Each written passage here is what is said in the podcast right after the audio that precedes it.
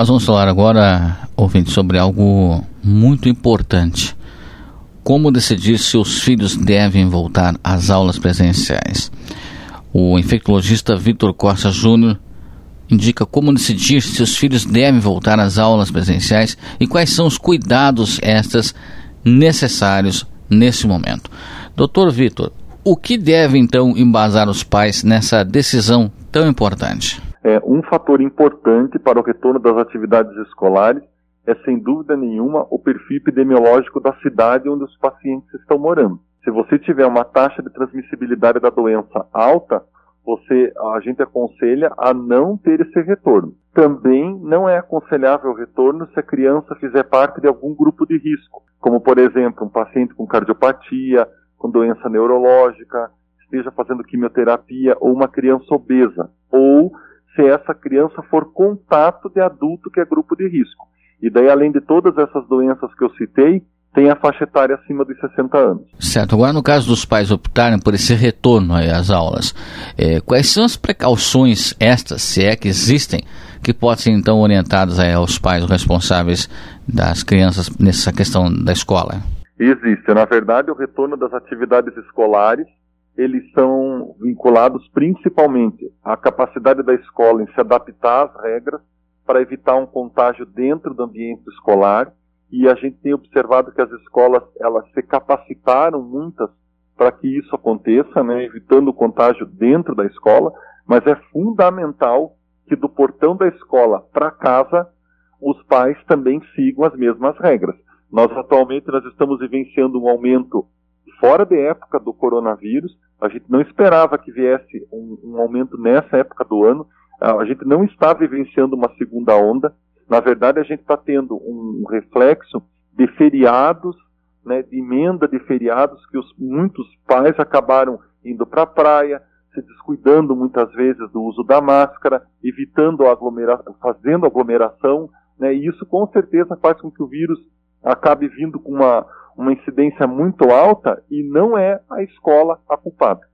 Tá, doutor, então, além daquilo que nós já sabemos, né, do uso da máscara, o uso constante de álcool gel, o distanciamento é, entre as pessoas, o que mais pode ser feito para evitar ao máximo aí o contágio do coronavírus? O coronavírus, ele é um vírus grave, que ele pode, dependendo da pessoa, causar sequelas irreversíveis, e aí a gente inclui até o risco de vida, é uma doença que a gente não tem medicação específica e nós não temos vacina. As únicas armas que nós temos para combater essa infecção é o isolamento social, o distanciamento individual, a prática da etiqueta da tosse, o uso da máscara e o álcool gel. Com esses cinco itens, a gente consegue combater o vírus. Não tem como a gente ficar indo em aglomeração, não saindo de casa sem uso da máscara, não utilizando o álcool gel.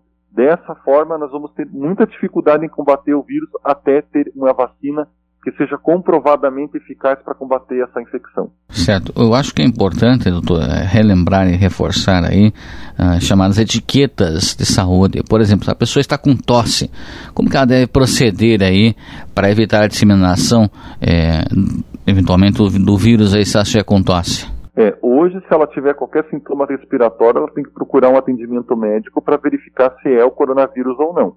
Sendo coronavírus, ela deve ficar em isolamento, né, com o uso da máscara e evitando contato com as pessoas. É, se não for o coronavírus, né, o que, que, é o ideal? A etiqueta da tosse é você não colocar a mão na boca, né, você tosse no antebraço exatamente porque a mão acaba sendo o principal veículo de transmissibilidade desse tipo de vírus. Agora, creio, né, doutor, que é fundamental conversar com as crianças e os, também os adolescentes sobre esse, esses cuidados tão necessários, né? Sim, a gente está numa situação onde a gente precisa um vigiar o outro, exatamente para evitar que as pessoas acabam se expondo e, consequentemente, nos expondo. Certo. Agora, para aqueles estabelecimentos de ensino que estão retornando, vão retornar às aulas, qual é a sua orientação, é, desde a preparação até como se comportar né, nesse ambiente social escolar, uma vez que não se pode abraçar, não se pode ter aquele, aquele convívio que se tinha antes com as pessoas. Qual é a orientação, então, doutora? É, na verdade, criança se espelha muito no exemplo dos pais. Então, os pais precisam dar o exemplo. Então, mantendo todas essas orientações epidemiológicas a fim de evitar que o não cumprimento delas seja exemplo para os seus filhos transmitirem ou adquirirem o vírus e trazer para dentro de casa. Muito bem, nós ouvimos aí o médico infectologista Victor Costa Júnior, do Hospital Pequeno Príncipe, em Curitiba, falando aí sobre como decidir se os filhos devem voltar às aulas presenciais ou não.